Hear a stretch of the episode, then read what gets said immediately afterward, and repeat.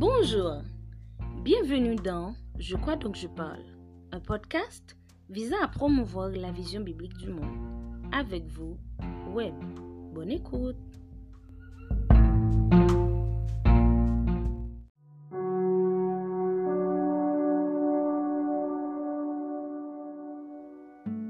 Salut, je suis Windel Benjamin Etienne.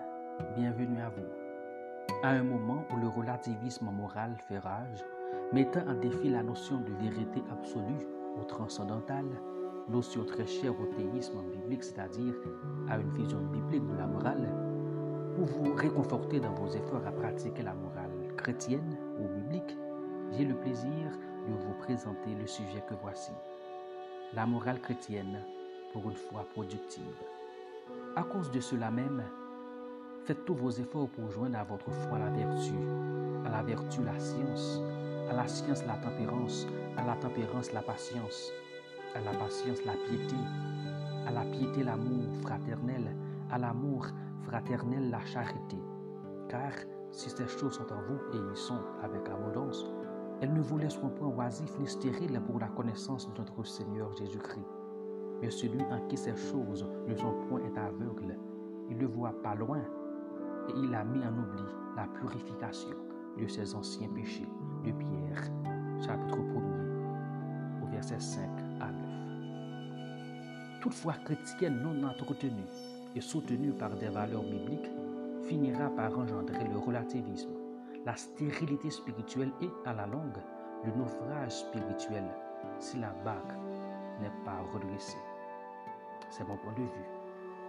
Une société de pluralisme culturel, idéologique et religieux remet en question toute idée de valeur transcendantale et universelle ou les rejette tout simplement. Cette idée de pluralisme, corollaire du relativisme, formate des individus qui ne s'accrochent à aucun absolu. Cependant, sans s'en rendre compte, et dans ses excès, une telle pensée érige une forme d'absolu. Dans un tel contexte, comment le disciple de Jésus-Christ peut-il se positionner? À quelle valeur doit-il s'accrocher? Comment alimenter sa foi chrétienne pour éviter d'être stérile dans ses pensées comme dans ses attitudes? Comment répondre au pluralisme idéologique qui veut faire croire que toutes les opinions se valent, que toutes les religions mènent au même Dieu et que la sincérité est la seule norme possible? Comment faire partie d'une église locale à facette de diversité raciale et ethnique dans le contexte contemporain? Que faire quand nos valeurs entrent en conflit? C'est à tort de penser qu'il n'existe pas des valeurs transcendantales ou universelles. En fait, toutes les sociétés, du point de vue moral, sont traversées par des valeurs communes. Par exemple, le vol est condamné dans toutes les législations du monde. Par conséquent, le respect de la chose d'autrui est une valeur universelle. Je ne connais aucune société qui ne réprime pas le vol. L'être humain, créé à l'image de Dieu, quoique celle-ci soit foncièrement affectée par le péché, est moral. Même dans sa dépravation, il est capable de poser des principes justes pouvant régir les sociétés humaines. Cependant, certaines valeurs morales guidant une société ou un individu peuvent se trouver en contradiction avec les valeurs bibliques. C'est pourquoi l'arrière-plan culturel et religieux d'une personne qui vient à Christ se trouve confronté à un conflit de valeurs intense. C'est normal. Toutefois, sans un effort accru pour faire part ou la part des choses afin de donner une bonne assise à sa foi chrétienne, le nouveau disciple de Jésus-Christ peut se trouver dans une très mauvaise posture, pouvant conduire à des désastres spirituels et moraux. Foi chrétienne et responsabilité morale. Le Dieu de sagesse a toujours voulu que la foi placée en lui soit une foi productive et ancrée dans des valeurs éternelles, peu importe le contexte culturel religieux environnant. C'est ainsi que Pierre invite les chrétiens à une foi non stérile, mais de conviction. L'équation qu'il propose est celle-ci. Foi chrétienne plus valeur biblique égale productivité spirituelle. Par contre, foi chrétienne moins valeur biblique égale stérilité spirituelle. C'est de la pire ignorance que de penser qu'une fois sauvé, le disciple de Jésus-Christ n'a qu'à rester les bras croisés en attendant son entrée au ciel, comme un voyageur attendant son vol dans une salle d'attente ultra moderne. Russell Kirk, cité par Darrow Miller, écrit Embrasser de tout son cœur l'enseignement chrétien signifie que la personne née de nouveau devra faire des choix moraux chaque jour de sa vie. Et l'on ne peut pas revenir sur un choix moral, pour le bien ou pour le mal. Ses effets durent pour toujours. Fin de citation. La foi, pour ne pas être stérile, puérile, desséchante et fade, exige des efforts personnels, non pour être sauvé, mais pour mûrir. Ces efforts constituent une démarche nécessaire. Il n'y a pas de vie chrétienne sans valeur morale et spirituelle. Par valeur du point de vue moral, c'est tout ce qui importe pour une société ou un individu. C'est un repère qui détermine les attitudes et comportements. De manière consciente ou inconsciente, tout individu est guidé par des valeurs, les unes plus importantes que les autres, par degré et suivant les situations. Dans ce cas, on parle d'échelle de valeurs. Petit traité de certaines valeurs bibliques ou chrétiennes. La vertu. La vertu se définit comme étant la force de caractère, l'amour du bien et l'excellence morale. Pierre nous demande d'ajouter à notre foi de l'excellence morale, de la force de caractère, sans laquelle nous ne pouvons résister au relativisme qui gagne beaucoup de terrain dans nos sociétés. Cette force découle de la puissance divine selon Pierre. Une foi chrétienne alimentée par la vertu est capable de résister dans les jours difficiles. C'est cette force de caractère qui motivait Daniel à prendre la résolution de ne pas se souiller par les mets du roi et par le vin dont il buvait, en se contentant uniquement d'eau et des légumes. Cette force de caractère motivait également les trois jeunes Hébreux à ne pas se prosterner devant la statue qu'érigeait le roi Nebuchadnezzar au péril de leur vie. Cette force permettait à Paul de ne pas céder au chantage du gouverneur Félix qui espérait recevoir un pot de vin de sa part. Aujourd'hui, la force de caractère est une denrée rare dans le monde chrétien comme dans le monde séculier. Résistons à ces slogans mortels. Tout le monde est corrompu. Tout le monde le fait. Je ne peux rien changer. Recherchons l'excellence morale en ces temps combien périlleux. C'est payant, mais par-dessus tout, la fin sera heureuse. La science. Certaines versions emploient plutôt le mot connaissance. Mais en réalité, de quelle connaissance s'agit-il? En hébreu, le mot traduisant connaissance est yada. Ce mot suppose non pas le simple fait de maîtriser une théorie ou un contenu, mais une relation intime. Connaître, c'est avoir une relation avec. Par exemple, n'ayant aucune relation personnelle avec le président Donald Trump, je ne peux pas affirmer que je le connais, car je n'ai que des informations sur lui à partir de ce, que, de ce qui se dit pardon, dans les médias et réseaux sociaux.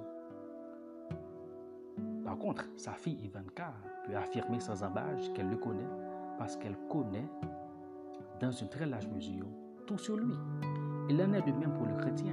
Quand nous disons que nous connaissons Jésus, nous ne l'ayons jamais rencontré physiquement, nous affirmons que nous avons une relation personnelle avec lui, basée non seulement sur des éléments historiques et bibliques que nous disposons, mais sur des expériences profondes. Connaître, c'est aussi expliquer. Dans les proverbes, la sagesse ou la science se définit comme étant le commencement de la crainte de Dieu. Connaître Dieu, c'est le craindre, c'est-à-dire aimer ce qu'il aime et détester ce qu'il déteste. Quand Pierre nous demande d'ajouter à notre foi la science ou la connaissance, il veut nous dire que nous devons avoir une relation intime avec Jésus, celui en qui nous croyons. Cet appel à connaître Jésus est un appel à croître. Une foi sans connaissance n'est que pur sentimentalisme et théorie. Par contre, une foi alimentée par la connaissance est raisonnable et réfléchie. Elle produit de la force de caractère. Malheureusement, nous assistons aujourd'hui à un formatage de chrétiens sentimentalistes dans beaucoup de nos églises. La foi chrétienne est en danger. La tempérance. La tempérance est aussi traduite dans d'autres versions de la Bible par maîtrise du soi. Une conception stoïque la considère comme une valeur cardinale qui se traduit par l'austérité et la fermeté dans la douleur. Cette pensée a influencé beaucoup de chrétiens au cours des siècles jusqu'à donner naissance à une sorte d'ascétisme. Écrivant dans un tel contexte, Pierre place la tempérance comme une valeur chrétienne parmi tant d'autres que le chrétien doit ajouter à sa foi. La maîtrise du soi de la pensée biblique consiste à dominer ses passions, mais non à une acceptation rationnelle du destin en s'endurcissant dans la douleur ou la souffrance. C'est la force sur le contrôle. En proie à la douleur, Jésus a fait preuve de maîtrise de soi lorsqu'il disait à Pilate, si mon royaume était de ce monde, mes serviteurs auraient combattu pour moi afin que je ne fusse pas livré aux Juifs. Au fond de nous s'agitent en masse toutes sortes de pensées, comme il est dit dans le psaume 94 au verset 19. Mais c'est notre maîtrise de soi, guidée par l'amour, qui nous permet de ne pas céder. Une foi chrétienne non maîtrisée peut conduire à des illusions et des chocs inter- et intrapersonnels inutiles. Si votre slogan en bon chrétien postmoderne, c'est tout ce qui compte est tout ce qui me fait, qui me fait bouger, vous avez un sacré problème. Les temps que nous vivons sont ultra provocateurs. Ce qui se passe sur les réseaux sociaux en sont une preuve probante. Alors, sans la tempérance, vous serez comme une abeille qui butine de fleur en fleur pour produire son miel. À la seule différence, votre miel peut être très succulent au début, mais la fin annonce le désastre. La patience. La patience, c'est aussi l'endurance dans l'épreuve. Elle trouve son fondement non dans un Dieu qui promet une vie chrétienne douce et facile, mais dans sa fidélité de nous soutenir quoi qu'il advienne. Jésus lui-même a dit ceci, vous aurez des tribulations dans le monde, mais prenez courage, j'ai vécu le monde. J'aime Jésus. Il n'est pas un type de leader qui fait des promesses fallacieuses et qui dit aux gens ce qu'ils veulent entendre. La réalité des épreuves dans la vie chrétienne nous interpelle à alimenter notre foi par la patience. Dieu éprouve la foi chrétienne pour la rendre plus mature. Il s'agit d'une démarche calquée sur son amour inconditionnel pour ses enfants. L'une des définitions que je n'ai jamais entendues de la patience, dont je ne suis pas en mesure de donner l'auteur, est celle-ci. La patience, c'est travailler en dans les afflictions et les épreuves comme faisant partie intégrante de notre foi, nous n'avons qu'à alimenter notre foi avec crainte et tremblement en attendant la faveur du Dieu fidèle dans cette vie et dans le monde à venir. Ainsi, la patience, c'est croire en attendant, car une foi chrétienne non alimentée par la patience ne tiendra pas debout face aux défis de notre monde. J'ai beaucoup prié pour avoir de la patience. Je savais que c'était une partie du fruit d'esprit. En janvier 2019, prenant part à une conférence pour les pasteurs wesleyiens de l'Amérique du Nord organisée par l'église wesleyenne à Orlando, en Floride, j'ai appris une chose qui m'a beaucoup bouleversé. Le conférencier Pete Scazro, qui présentait la conférence accompagné de sa femme, a dit Cessez de prier pour avoir de la patience, mais priez pour avoir de la passion. En d'autres termes, il voulait insinuer que nous devons plutôt prier pour avoir de l'amour. C'est exactement ce que dit Paul dans 1 Corinthiens 13 au verset 4. La charité est patiente. Attention à l'inverse. Cela a changé ma perspective de la patience. Si nous aimons notre Seigneur Jésus, nous l'attendrons patiemment, même quand nous aurions vécu 500 ans sur cette terre sans qu'il ne revienne. Si nous aimons les autres, nous ferons également preuve de patience envers eux. Prions pour plus d'amour. La piété. Avant de demander aux chrétiens d'ajouter de la piété à leur foi, Pierre a déjà montré que Dieu, dans sa divine puissance, nous a donné tout ce qui contribue à la vie et à la piété. En d'autres termes, Dieu a déjà posé la base de la piété. C'est pourquoi il exige de nous. Nous n'avons qu'à puiser à la source de toute piété. La piété est l'harmonie parfaite entre ce que nous professons comme foi à Christ et le signal que nous envoyons dans le monde à partir de notre mode de vie. Cette foi produit ou exige une qualité de vie, des actes chrétiens qui honorent Dieu. Ce n'est pas du formalisme religieux, ce que Dieu a d'ailleurs en horreur. C'est un sentiment profond basé sur une crainte respectueuse de Dieu, de tout ce qu'il aime et de toutes ses affaires. Notre monde est de plus en plus incliné vers l'impiété, l'irrespect à l'égard de Dieu et de ses révélations. C'est étonnant d'entendre comment les gens traitent Dieu aujourd'hui. Certains vont jusqu'à entrer dans les églises, violer les femmes et enlever les enfants. Ils oublient que la colère de Dieu se révèle du ciel contre toute impiété. Nous aussi, en tant que chrétiens, parfois, nous nous baignons dans l'impiété quand nous disposons de notre corps comme bon nous semble, quand nous n'avons aucune crainte pour nos conducteurs spirituels, quand nous prenons le nom de Dieu en vain, quand nous parlons vaguement des choses spirituelles, quand nous profanons les lieux où Dieu est invoqué, etc. N'oubliez jamais qu'une foi chrétienne sans piété ne produit que du formalisme religieux, l'amour fraternel. L'amour fraternel fait référence à la communion fraternelle. C'est l'affection que les disciples de Jésus-Christ partagent entre eux. C'est une évidence de notre amour pour Dieu, tout comme les liens familiaux biologiques sont tissés par l'amour exprimé les uns à l'égard des autres. L'Église locale comme famille est solidifiée par l'amour. C'est l'amour fraternel qui distingue l'Église de toute autre communauté du monde. Sinon, elle ne serait qu'un lieu de rassemblement entre copains, avec la prétention de connecter avec Dieu sans de véritable connexion interpersonnelle. C'est pourquoi l'amour fraternel nous exige à être plutôt des connecteurs au lieu d'être des correcteurs, selon la pensée de John Maxwell. Nous sommes dans cette communauté, non pas comme des juges, mais comme des frères et sœurs qui s'engagent à s'aimer sincèrement les uns les autres comme Dieu nous aime. C'est la seule façon d'avoir une vraie communauté de croyants. Une foi chrétienne non alimentée par l'amour fraternel ne produit qu'un rassemblement chrétien sans entrailles et un individualisme de type tueur là. Merci.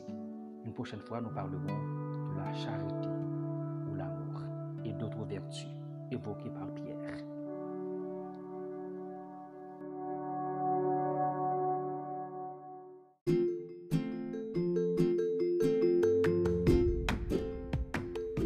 pour la vision biblique du monde avec Web.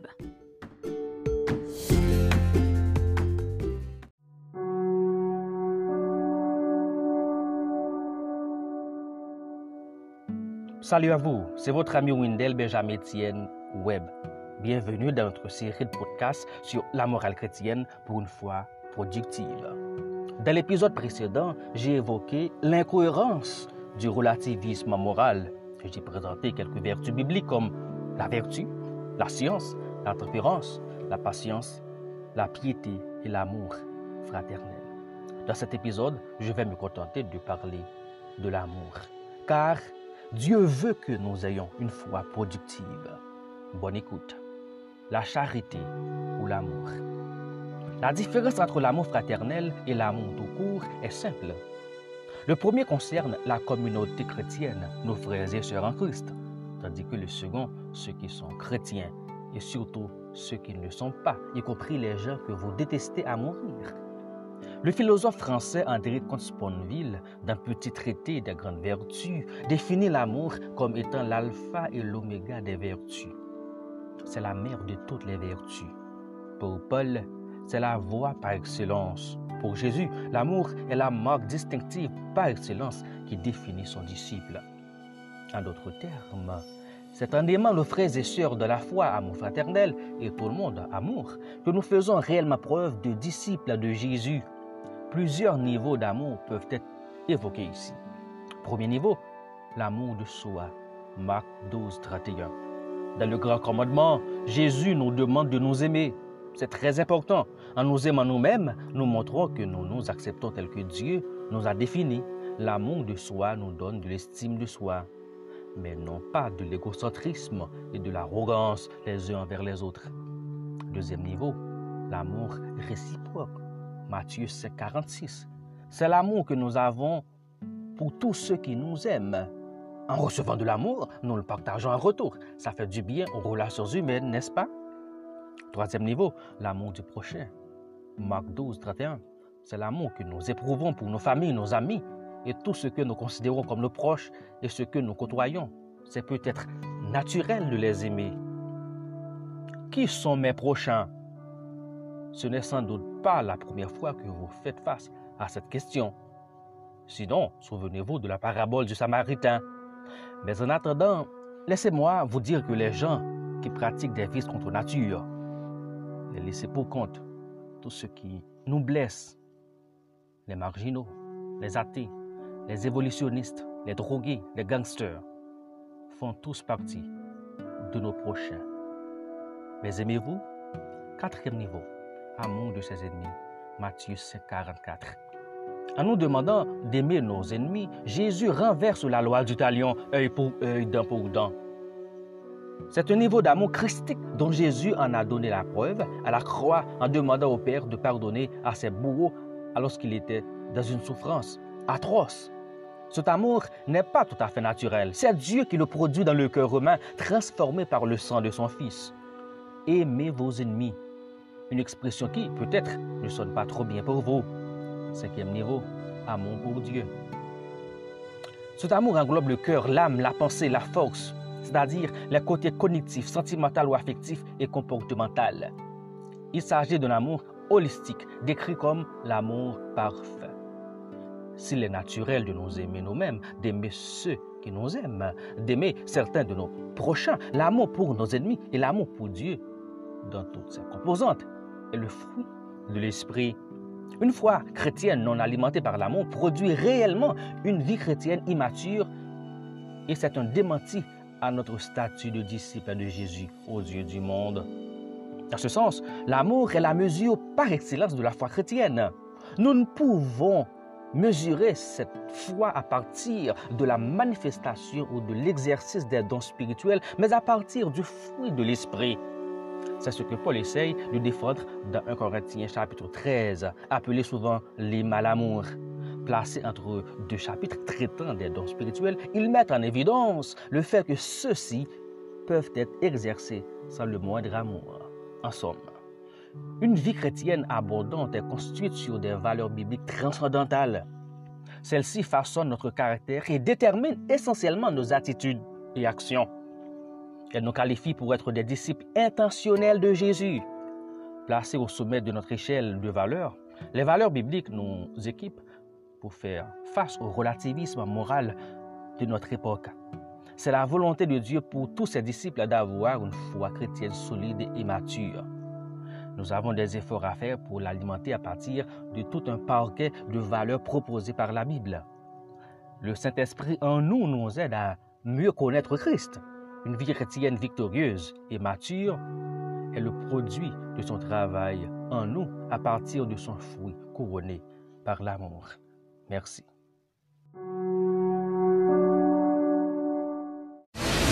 Beaucoup de nouveaux disciples de Jésus-Christ sont laissés à la merci des circonstances, incapables de développer une mentalité chrétienne pour pouvoir mieux se positionner dans un monde de plus en plus séculariste et postmoderne. Comment parvenir à défendre l'espérance chrétienne dans le respect et avec douceur? Comment se positionner bibliquement par rapport à des thématiques d'importance comme l'économie, la politique, la culture, l'art, l'histoire, le problème du mal, le relativisme moral et le rapport entre la foi chrétienne et la science? Vous aider à mieux réfléchir sur ces grandes thématiques, Wendell Benjamin Etienne vous propose son deuxième ouvrage titré Faiseur de disciples ou Faiseur d'aliénés, petit traité d'éducation chrétienne du nouveau disciple. Préfacé par le docteur Leslie Jules, apologète chrétien, Wendell invite le lecteur à explorer la foi chrétienne dans le but de construire des convictions chrétiennes sur des évidences solides à partir de la Bible, de l'histoire, de la raison, de la science et des expériences de chaque jour. L'auteur croit et affirme que l'évangile est une bonne nouvelle par définition étymologique et dans la réalité. Il doit être donc une expérience vécue ici et maintenant dans la perspective de l'éternité en toute liberté. Il n'y a que le Fils de l'homme qui a franchi et qui rend réellement libre. Sans plus tarder, sortez votre carte de crédit ou de débit et placez votre commande sur Amazon. La version brochée est au prix de 20 dollars US et la version e-book ou version électronique 15 dollars US. Faisons des disciples conformément au plan du maître. soyons des disciples réellement libres.